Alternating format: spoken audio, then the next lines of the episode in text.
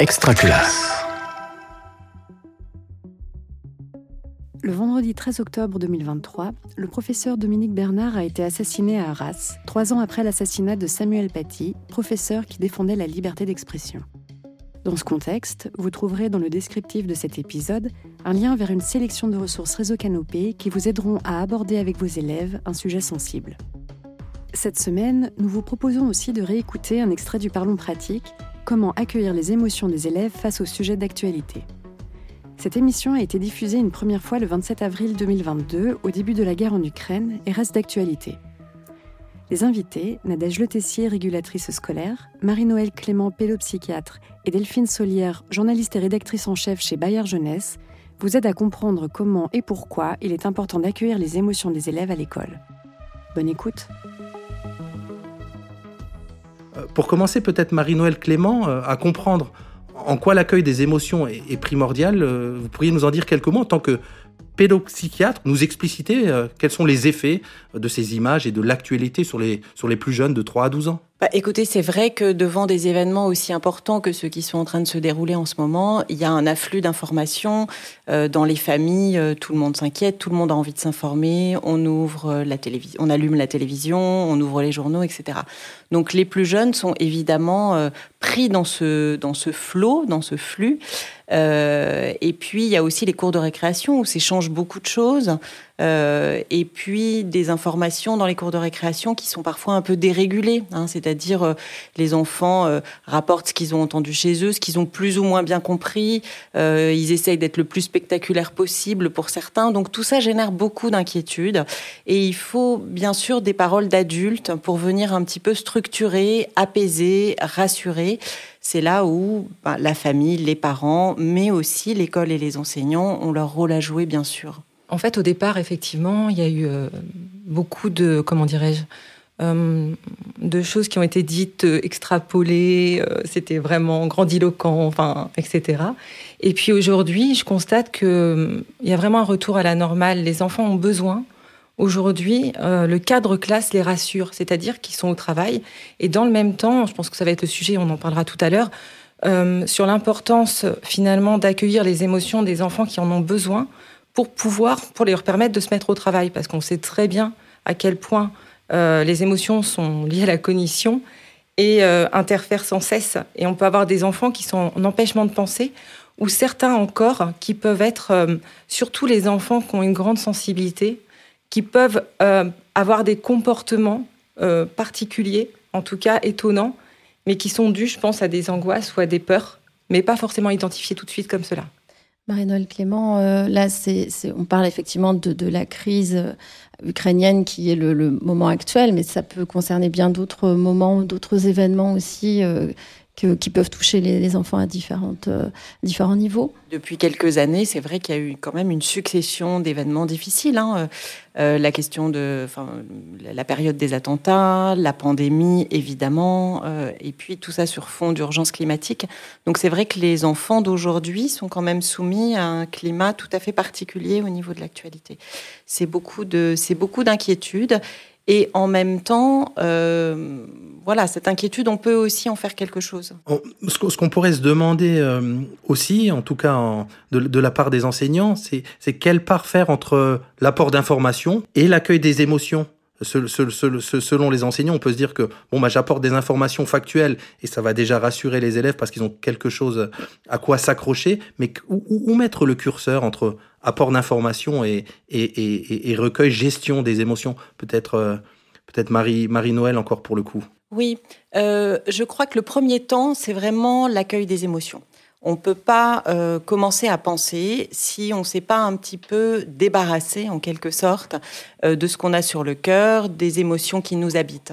Euh, l'accueil des émotions, ça suppose aussi que les adultes soient en mesure de nommer les leurs. C'est-à-dire que si, enfin, si, on ne nomme pas les émotions qui nous habitent, nous, inviter les enfants à le faire, c'est il y a des chances qu'on fasse chou blanc parce que euh, du coup on ne montre pas le chemin.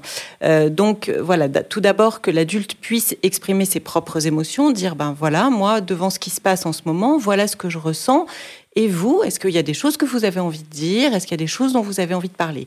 Donc tout d'abord faire place euh, à l'expression des émotions, au fait de les nommer, euh, ça structure un petit peu les choses. Et ensuite, effectivement, on peut en venir sur des choses plus explicatives, informatives, qui vont venir border pour le coup l'émotion et la mettre un peu à distance. Et Nadège, il y a des outils un peu concrets que vous pourriez euh, partager pour euh, ce temps de recueil des émotions? Parce que tout le monde ne sait pas forcément bien le faire, n'a pas l'habitude de le faire. Euh, oui, alors la première des choses, effectivement, comme le disait Marie-Noël, c'est en tant qu'adulte, on est vraiment un modèle.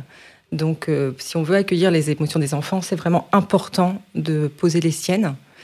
Et on peut avoir des temps, en fait. et puis, tous les enfants ne vont pas avoir les mêmes besoins. Donc, ça aussi, je pense que même dans le recueil, au niveau de l'information, on peut aussi essayer d'imaginer travailler en équipe pour avoir euh, peut-être un enseignant qui va être plus sur euh, rassurer les enfants en leur donnant des, choses factuelles, euh, d'autres qui vont peut-être plus sur l'accueil des émotions pour des enfants plus fragiles. Et là, on peut faire des groupes de parole avec un bâton de parole. On peut amener aussi à faire des petits jeux de théâtre parce que les émotions peuvent s'exprimer aussi par le théâtre, par le corps, passer par le corps parce que tous les enfants ne savent pas nommer leurs émotions.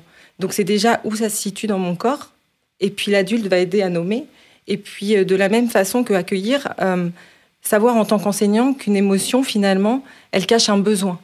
Et euh, ce besoin de l'enfant, après on en parlera peut-être sur des outils pour accompagner en tout cas, mais, mais en voilà certains. Mais ça peut être aussi écrire des chansons, du rap. Accueillir une émotion, elle peut se faire de différentes façons accueillir les émotions, ça va pas durer toute une matinée, ça va pas durer toute une journée. C'est quelque part, on rentre en classe, ça dure quelques secondes, mais bien sûr qu'on va aller dans l'explication, bien sûr qu'on va aller nuancer les propos qu'on entend, qu'on va aller voir plus loin.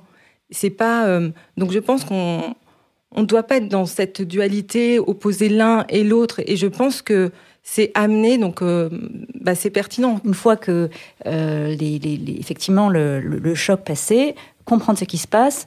D'abord parce que comprendre, euh, ça permet de prendre de la distance, ça permet donc certainement de faire baisser une part du niveau d'anxiété. Ça permet aussi de donner un petit sentiment de maîtrise aussi euh, sur la vie. Et puis ça permet de comprendre euh, pourquoi ça se passe à ce moment-là. Nadège, les enseignants, ils ont besoin de support, ils ont besoin d'outils. Qu'est-ce qu'on peut leur, proposer pour aller plus loin une fois que les émotions sont posées? Qu'est-ce qu'on fait avec ça? Moi, je pense qu'un enseignant est toujours en recherche d'outils.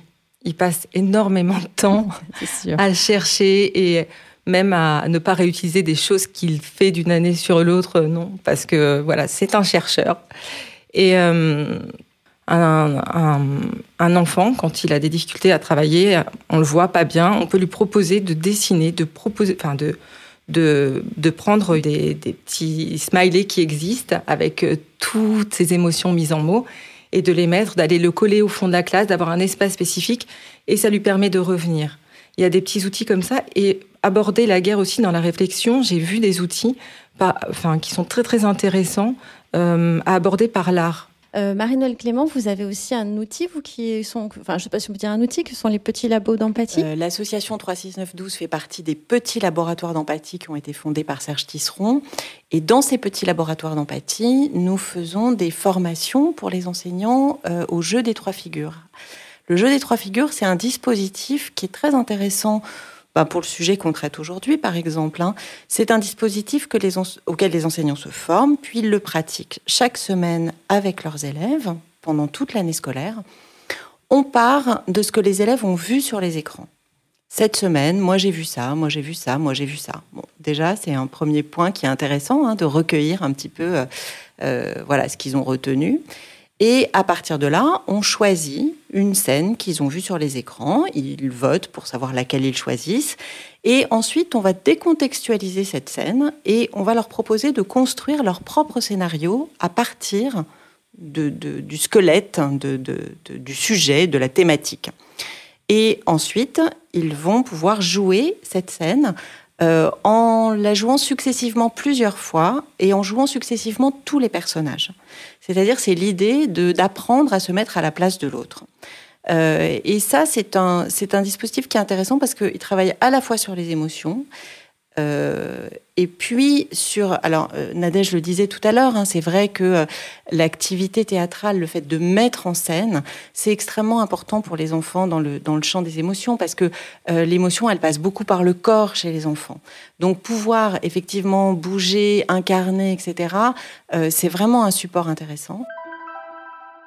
Marie-Noël les situations, euh, les élèves ne les ont pas forcément vécues eux-mêmes, mais ils ont vécu des choses proches, ou leurs familles ont vécu des choses proches. Comment, euh, c'est peut-être un peu euh, délicat avec ces enfants-là, ça peut raviver des choses. Comment est-ce que vous, imaginez que les enseignants pourraient essayer de tenir compte de ces réalités-là? L'actualité, elle peut résonner pour certains enfants, voilà, avec des problématiques personnelles, familiales. On ne sait jamais, en fait, hein, sur, sur quoi on tombe, si je puis dire. Euh, on a vu les choses de plus près, euh, par exemple au moment des attentats terroristes. Euh, bon, moi, j'habite et je, et je, consulte dans le 11e arrondissement de Paris. Et euh, du coup, là, les, les, choses, effectivement, euh, étaient très, très proches. Il y avait des familles qui avaient été touchées, euh, avec voilà, des personnes blessées ou tuées dans les attentats. Donc, les enfants, pour le coup, étaient, étaient vraiment en, en, première ligne de tout ça. Donc, oui, bien sûr que l'actualité, elle, peut elle, elle, peut raviver des choses. C'est compliqué pour les enseignants de, de, de, de de savoir ce qui se passe dans la vie des enfants, etc. Euh, bon, euh, il faut être attentif, je pense, euh, à ce que si un enfant montre des signes de souffrance particuliers dans un, dans un moment donné, c'est-à-dire un enfant qui, par exemple, ne s'intéresse plus aux choses auxquelles il s'intéressait d'habitude, n'a plus envie de jouer avec les autres, euh, a tendance à se replier ou au contraire euh, montre une espèce d'émotivité euh, débordante. Euh, je pense que c'est vraiment important d'être attentif dans ces moments euh, où l'actualité est tellement brûlante et puis de proposer peut-être à ce moment-là un échange individuel avec l'enfant pour essayer de en tout cas de, de, comprendre un peu ce qui lui arrive, et puis ensuite de, de voir ce qu'on fait avec ça. Hein. Il ne s'agit pas euh, évidemment pour l'enseignant de prendre en charge, hein, mais en tout cas d'identifier un petit peu pour être plus attentif et du coup s'adapter aussi à ça. Est-ce qu'on gère les émotions de la même façon avec les grands et avec les petits? Non, évidemment, c'est pas la même chose et avec les ados non plus. euh, alors euh, bon, avec euh, avec les tout petits, on peut être effectivement sur. C'est important de passer beaucoup par des médiations avec avec les petits, mettre des mots, nommer les choses, etc. Ça c'est ça reste important, mais passer par des médiations, du dessin, du jeu, etc. Ça c'est vraiment plus adapté pour les plus jeunes.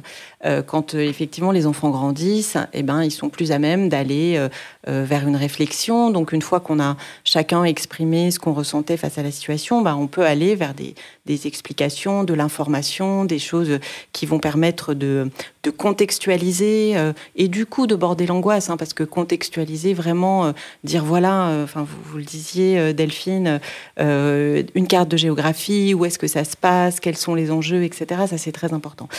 Les ados, c'est encore autre chose. Euh, les ados, ils sont très défendus ben, par rapport à leurs émotions. Hein. C'est difficile d'exprimer ses émotions devant les autres, devant les adultes. Euh, ben non, ça leur fait rien. Bien sûr, ça leur fait rien. Voilà. Alors qu'en réalité, euh, ils sont extrêmement sensibles. Ce ne sont pas des adultes miniatures, ce sont des adultes en construction. Hein, donc avec toute la fragilité que ça suppose. Donc il faut vraiment beaucoup de doigté. On peut pas aller beaucoup sur le terrain de, proposer d'exprimer les émotions. Ça c'est compliqué pour eux. Euh, en revanche, euh, aller vers euh, des actions, des engagements, euh, évidemment là aussi beaucoup d'explications, de, mise en perspective. Ils sont beaucoup plus à même de comprendre la complexité du monde, d'aller vers les enjeux géopolitiques, etc. Et puis, des, oui, des formes d'engagement, euh, d'action. Je pense que ça, c'est quelque chose qui peut leur correspondre beaucoup, bien. Et ça permet aussi de, de se souder en groupe euh, autour d'un but commun. Et ça, dans les moments aussi perturbés que ceux que nous traversons, euh, le collectif est vraiment très important, hein, c'est-à-dire se souder euh, avec des personnes avec qui on partage les mêmes valeurs, et puis voilà, militer, s'engager vers un but commun, c'est vraiment très important et très porteur.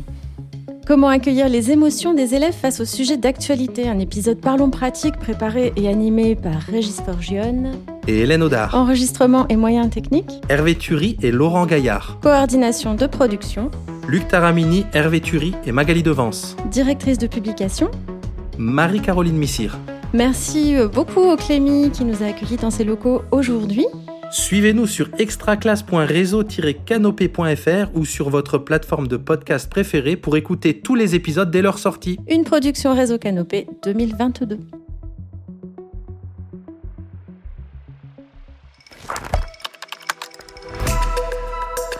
Extra classe.